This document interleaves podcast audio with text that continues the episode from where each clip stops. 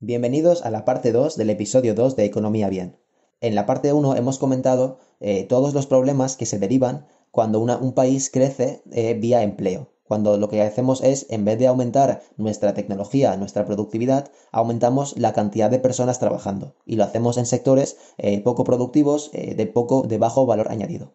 Pues después de ese fundido en negro que hemos hecho en la parte 1, pasamos ahora en la segunda parte a ver qué podemos hacer para mejorar la situación, para poder ser más ricos y también quitarnos de una vez por todas ese cliché de vagos de encima.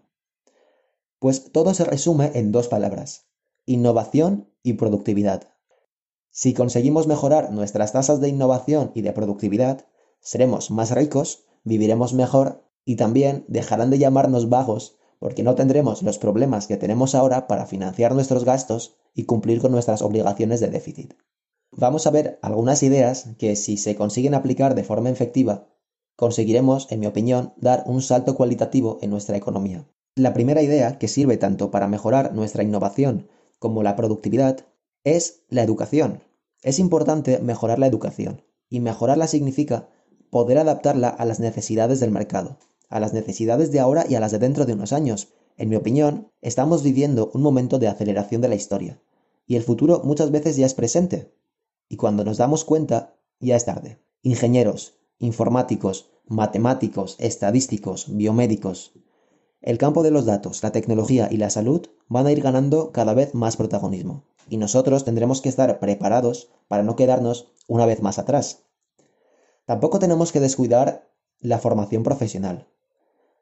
Por mucho que nos cueste reconocer, nos sobran universitarios y nos faltan técnicos.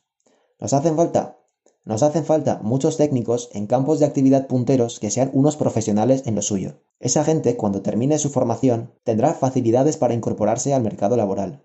Tendrá unos salarios bastante buenos y luego contribuirá también al bienestar de todos. También se habla mucho de I +D, pero se habla muy poco de su utilidad práctica. Sería perfecto que el talento que tenemos en nuestras universidades pudiera crear sinergias con el mercado y encontrar la manera de innovar con nuevos productos y nuevos servicios. Es una pena que los papers de nuestros profesores no salgan del entorno académico.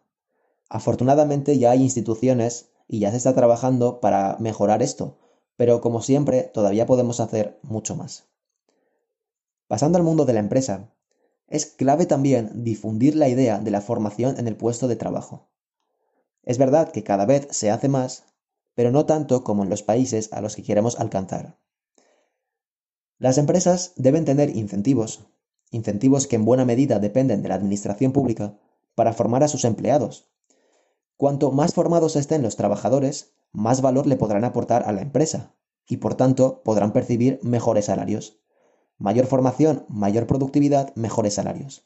Con esto gana la empresa, gana el trabajador y también gana la propia administración al poder recaudar más por la mayor riqueza que esa empresa empieza a generar.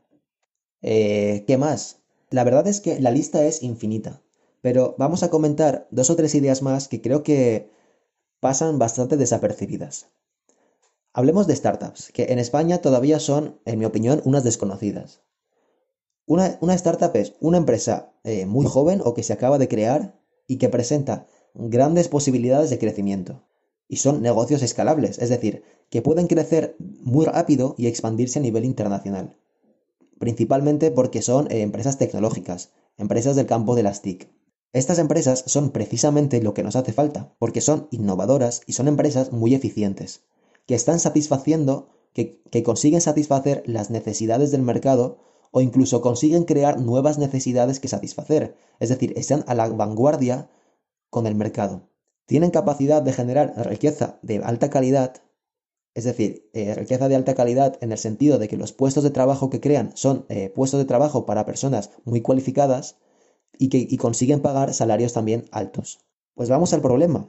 ¿Por qué son unas desconocidas o por qué no tenemos tantas startups? El problema que tienen los embriones de startups es su financiación. Los canales clásicos de financiación les exigen muchas garantías. Y por supuesto, estas garantías que les exigen, muy pocas eh, startups consiguen aportar. Pues a falta de financiación, muchos proyectos con potencial se quedan en eso, en proyectos.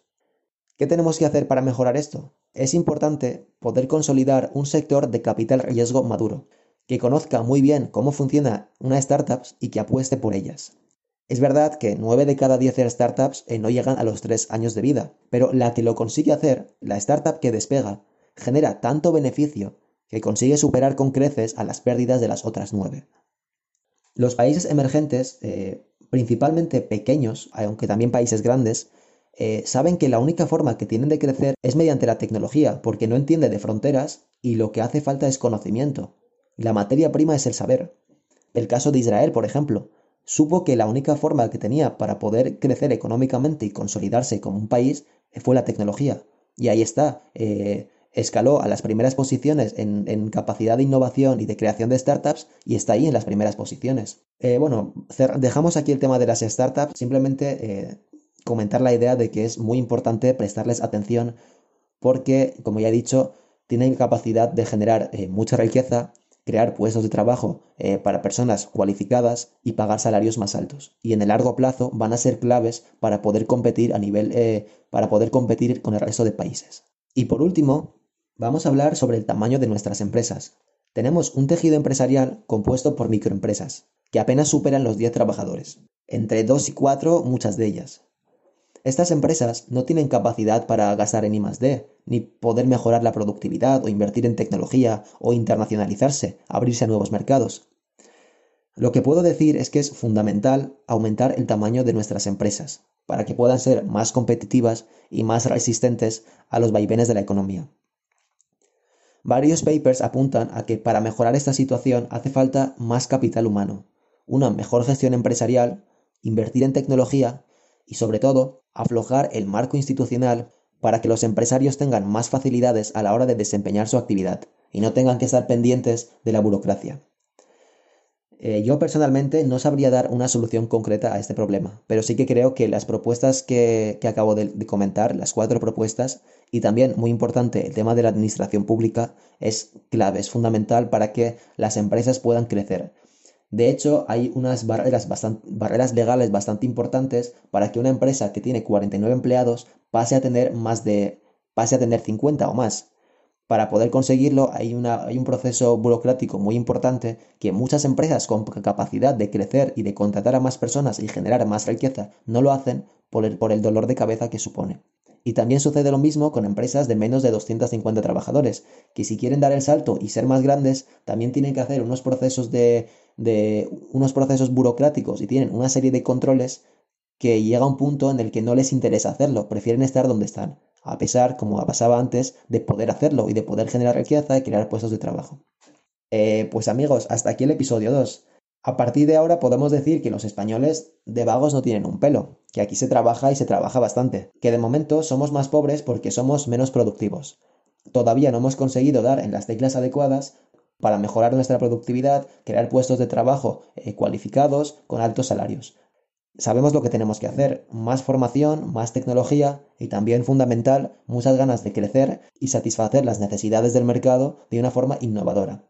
Y ya me queda, como siempre, darte las gracias por haber escuchado hasta el final, recordarte que puedes pasarte por el blog economiabien.com para ver las transcripciones del podcast y que si te ha parecido interesante lo que te he contado, me sigas o te suscribas dependiendo de la plataforma en la que estés eh, para estar al tanto de los nuevos episodios que vaya subiendo. Y ya me despido, que vaya todo muy bien, un saludo y hasta el próximo episodio.